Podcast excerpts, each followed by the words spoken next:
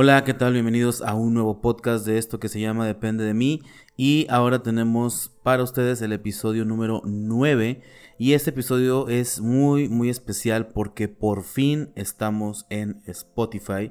Por fin estamos en Apple Podcast. Entonces estoy muy, muy, muy agradecido. Estoy muy contento de que por fin nos hayan aceptado el podcast en la plataforma de Spotify. Porque esto quiere decir que vamos eh, a, poder llegar a, más personas y también que estemos en la plataforma de Apple Podcast. Y eso quiere decir que pues el podcast cumple con todos los requisitos para poder estar en eh, pues una plataforma no tan grande como son Spotify como lo es Apple Podcast. Entonces eso me encanta porque esto quiere decir que pues más personas nos van a escuchar y pues algo que, que la verdad no...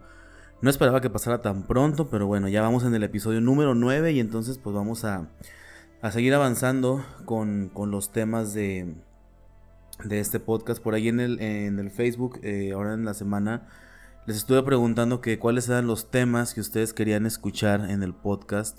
Y esto porque pues obviamente vamos eh, subiendo distintos temas, vamos hablando de distintas situaciones que tienen que ver con el espacio de la transformación personal, con el espacio de liderazgo.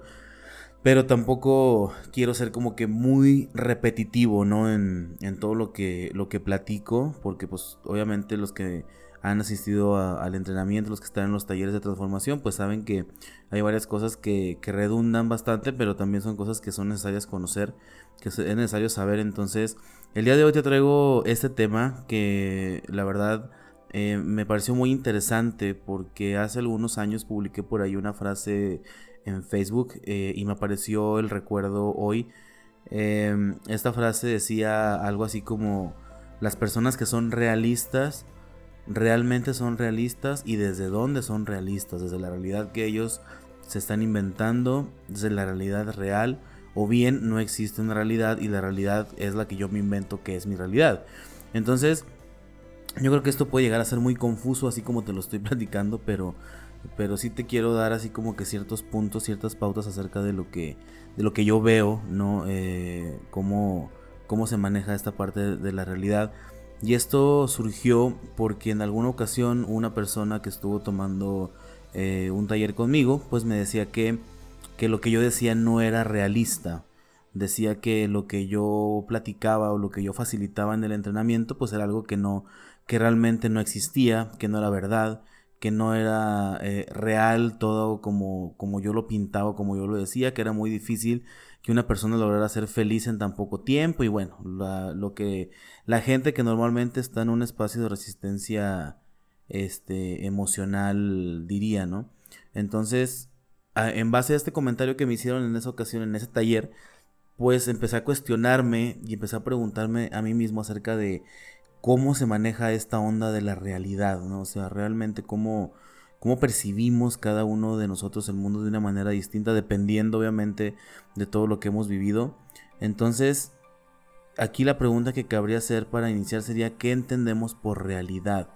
¿Qué es la realidad para nosotros? La realidad es cómo es que yo aprendí a vivir mi vida, las herramientas que yo utilizo en mi día a día son las herramientas reales, son las herramientas que que como me enseñaron mis padres a utilizarlas, o mis abuelos, o mi familia, o la escuela, o la religión, etcétera, es en serio que eso es todo lo que existe. Y entonces empezamos a cuestionarnos acerca de cómo esta realidad no es entonces tan real como yo esperaba, porque cuando yo me doy cuenta y acepto que otra persona tiene una realidad distinta a la mía, entonces empieza a haber como un choque y empieza a ver como un espacio en el que yo no acepto muy bien que la gente no piense, actúe o crea lo que yo, lo que yo pienso, actúo y creo. Y empezamos a crear espacios de relaciones que se destruyen. Entonces, cuando una persona dice que es realista, ¿desde dónde viene esa realidad? Cuando una persona dice que es realista, obviamente está hablando de su realidad propia, está hablando de lo que esta persona percibe personalmente que no necesariamente es lo que una persona distinta a ella percibe. Una persona cuando se dice realista, lo que está tratando de decirnos es que su verdad es la única que va a encontrar validez. Es decir, una persona que te dice que tú no eres realista, quiere decir que como su realidad no es igual a la tuya, entonces tú estás mal y yo estoy bien. Y entonces empezamos a entrar en espacios de destrucción de relaciones porque la realidad que tú tienes no o que tú percibes no es igual a la realidad de las demás personas. Acuérdate que nosotros actuamos en base a cómo nos educaron desde que éramos niños. Todo lo que tú aprendiste desde la infancia es lo que tú vas a proyectar en tu edad adulta. Hay muchas personas que dicen, "No, es que yo no voy a cometer los mismos errores que mis papás cometieron conmigo o yo no voy a permitir que mis hijos sufran lo que yo sufrí." Y al final del día y al final de cuentas hacen las cosas igual, pero lo hacen inconscientemente. Entonces, yo creo que esta realidad eh, tiene que ver más con la manera en la que nosotros fuimos educados, cuáles son tus hábitos, tus creencias, tus valores, todo lo que, toda tu historia, tu pasado que vienes arrastrando desde la infancia, todo eso determina y define cómo tú actúas en tu vida adulta eh, el día de hoy. Entonces, todas las relaciones que se pueden llegar a destruir o las relaciones que empiezan a ser como que tóxicas en algún momento, es cuando pretendemos que nuestra realidad sea igual que la de los demás. Y en ese espacio de querer que las personas piensen como yo pienso, entonces entra esta eh, barrera que llamamos la barrera de tener la razón. Y cuando yo busco todo el tiempo tener la razón con mi familia, con mis hijos, con mis padres, mis hermanos, con mi pareja, eh, cuando todo el tiempo estoy buscando que mi razón sea la única válida, pues las, las, relaciones empiezan a destruir, empiezan a crearse lazos débiles, empiezan a crear relaciones tóxicas, empezamos a caer en ciclos que nos llevan a estar una y otra vez eh, peleando, discutiendo, etc. Por eso cuando hablamos de realidad, también estamos hablando de lo que llamamos la resistencia emocional. Acuérdate que la resistencia emocional es cuando yo no quiero aceptar o cuando yo no quiero reconocer algo que está fallando en mí. Es como decir, no quiero reconocer o no quiero aceptar que este, tengo un hijo que tiene problemas de drogadicción. No quiero reconocer y aceptar a lo mejor que mi relación de pareja no está en su mejor momento. No quiero reconocer y aceptar que a lo mejor el trabajo en el que estoy ahorita no me llena o a lo mejor no es lo que yo estaba buscando, pero pues entramos en espacios de resistencia emocional y el problema de entrar en espacios de resistencia emocional es que cuando estamos en resistencia, todo eso lo empezamos a canalizar a través de emociones negativas. Y entonces los seres humanos siempre estamos buscando no sentir dolor. Porque así nos enseñaron, porque nos dijeron que los hombres no lloran, porque la tristeza es mala, porque nunca debes de estar triste, siempre debes de estar feliz. Y es algo que nos inventaron, es algo que nos, que, que nos compramos también nosotros, que nos creímos y nos damos cuenta de que no, o sea, cuando eh, realmente existe una resistencia de mi parte, ahí lo que, lo que cabe hacer es ponerme a pensar y empezar a darme cuenta de qué es a lo que me estoy resistiendo y por qué me está doliendo lo que me está doliendo ahorita, por qué estoy encabronado, por qué estoy triste, por qué estoy en depresión, por qué siento que mi vida no tiene sentido, por qué de repente un día en la mañana me levanto y no quiero despertar o no me quiero levantar de la cama porque me da flojera el mundo y porque no quiero hacer nada, porque el día de hoy me quiero apagar completamente. Y es empezar a darnos cuenta de por qué ocurre eso. Echarnos un clavado a nuestro interior y preguntarnos ¿para qué estoy sintiendo esto? Por eso eh, yo siempre le digo a la gente que cuando entramos en una desesperación, en ese tipo de cosas, empezamos a caer en cosas como el esoterismo, que no te digo que tenga algo de malo que seas esotérico o que creas en una religión, simplemente cuando la gente está desesperada y no encuentra el camino lógico, la salida que está dentro de nosotros mismos, empezamos a buscar respuestas en lo esotérico, empezamos a buscar respuestas en la superstición, ¿no? Y luego de repente pensamos que echamos un volado, nos va a dar la respuesta y pensamos que, que, que nos vayan a leer el tarot nos van a dar respuestas de lo que tenemos que hacer. Entonces todo esto son conductas que los seres humanos tenemos de repente, pero que son válidas, no son ni buenas ni son malas, simplemente son. Entonces cuando yo reconozco y acepto y lo enfrento, entonces yo puedo llegar a sanar lo que me duele. Cuando yo empiezo a dejar de lado esa resistencia emocional, cuando yo dejo de lado ese afán de que mi realidad sea igual que la tuya o que yo quiera que a fuerza vivas mi realidad, entonces todo eso se empieza a difuminar cuando reconozco y acepto y lo enfrento. En lugar de evadirlo, lo puedo sanar en lugar de evadirlo. Por eso es que mi verdad y tu verdad no es la misma. Acuérdate que existe mi verdad, tu verdad y la verdad. Entonces, cuando suelto la resistencia emocional, es cuando digo que estoy rediseñando mi vida. Cuando yo rediseño mi vida, entonces suelto la resistencia. Cuando las cosas no salen como yo quiero, hago un alto y tengo dos opciones. Me puedo quedar en ese espacio a quejarme de lo que no tuve, de lo que no logré, de lo que no pasó, de lo que no me dieron, de lo que no sucedió como yo quería. O bien puedo hacer un rediseño. Cuando entro en un espacio de rediseño, entonces entro en un espacio de un área de oportunidad. Cuando entro en el área de oportunidad, me puedo rediseñar, hago un alto, ok, las cosas no salieron como yo esperaba, se veía más bonito en mi mente el momento, no salió como yo pensaba, no me juzgo, no me critico, no me hago la víctima, hago un alto y entonces rediseño.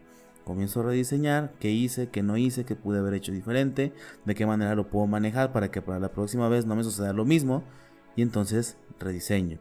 Por eso, cuando la gente se monta en su macho, padecemos increíblemente la vida porque queremos siempre tener la razón. Cuando la gente quiere estar en su razón, siempre la vida pasa con amargura, con tristeza, con dolor, con enojo, con coraje, etc. Y entonces, por eso cuando las cosas no salen como yo quiero, pues no queda más que rediseñar.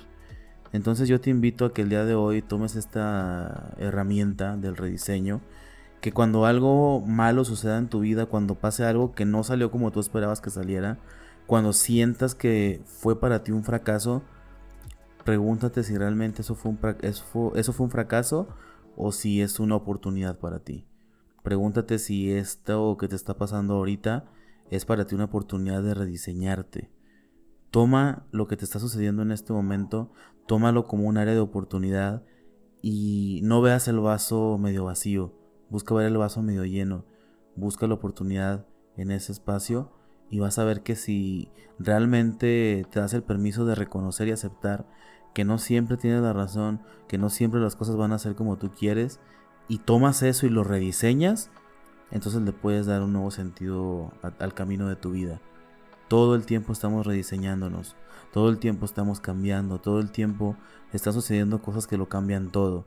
Ahorita estás bien, mañana quién sabe. Ahorita tienes trabajo, mañana puede ser que te despidan. Ahorita estás vivo, mañana no sabemos. Entonces, el día es hoy, el momento es ahora, arriesgate, toma acción directamente a lo que tú quieres, pero siempre desde el rediseño. Recuerda que no hay fracasos, solamente existen los resultados. Yo te dejo entonces con esta reflexión el día de hoy. Gracias por escucharme. Si nos estás escuchando en YouTube, por favor suscríbete a nuestro canal si no me estás escuchando en YouTube, de todas maneras, métete a YouTube, suscríbete a nuestro canal, busca en YouTube Coach Oropesa y ahí sale este mi canal para que te suscribas. Si me estás escuchando en Apple Podcast o en Spotify, también sigue la cuenta, califica en Apple Podcast con 5 estrellitas a este el podcast para que podamos llegar a más personas. Y si me escuchas en otro lado que no sea ninguna de las tres anteriores, pues dime en dónde me estás escuchando, porque según yo, nada más está en esas plataformas. Y bueno, y en Anchor pero si no, pues bueno, avísame. Por favor, sígueme, suscríbete al canal de YouTube. Estamos subiendo otros tipos de contenido al canal de YouTube. También sígueme en mis redes sociales. En Facebook me encuentras como Coach Oropesa. En Twitter me encuentras como arroba Coach Oropesa, todo pegado. Y en Instagram me encuentras como Coach-Daniel-Oropesa. Así que nos vemos en el siguiente podcast. Les mando un fuerte abrazo a todos los que me están escuchando en este momento. Comparte esto en tu Facebook para poder llegar a más gente y ojalá que este mensaje le pueda apoyar a alguien más. ¿Sale? Nos vemos en el próximo podcast y hasta luego. Bye. Mi nombre es Daniel Oropesa, soy coach de vida y transformacional. El coaching llegó a mi vida de una manera totalmente inesperada no cuando yo lo pedí o cuando sentía que lo necesitaba, sino cuando me abría una nueva posibilidad en mi vida. Y es que eso pasa, cuando te abres a nuevas posibilidades, cosas extraordinarias suceden para ti. Soy licenciado en educación, maestro y doctor en pedagogía. Estoy certificado como coach de vida y transformacional por The Hack International Coaches en Guadalajara, Jalisco. He dado talleres y conferencias en México, Estados Unidos y Sudamérica Actualmente tengo una empresa llamada Kairos Life Coaching, donde imparto talleres, conferencias y entrenamientos vivenciales de transformación personal. Las personas que han tomado este proceso han cambiado radicalmente su vida, recibiendo solamente resultados extraordinarios para sí mismos. Atreverte a conocerte no es fácil. Mirar hacia adentro requiere de mucho riesgo y el que no arriesga, no gana. Yo siempre le digo a la gente que la inversión más fuerte, la inversión más poderosa es el tiempo, no el dinero. El dinero va y viene, el dinero se genera, el dinero se recupera, hombre, pero el tiempo no. Yo te preguntaría entonces, ¿hace cuánto que no le inviertes un fin de semana a tu persona? Y por invertir a tu persona no me refiero a fiestas, viajes, ropa, no, me refiero a invertir en tu crecimiento personal. El día es hoy. El pasado ya se fue, el futuro todavía no llega. Tu momento es ahora. Si no eres tú, entonces ¿quién? Si no es ahora, entonces ¿cuándo? Vamos, arriesgate y toma acción.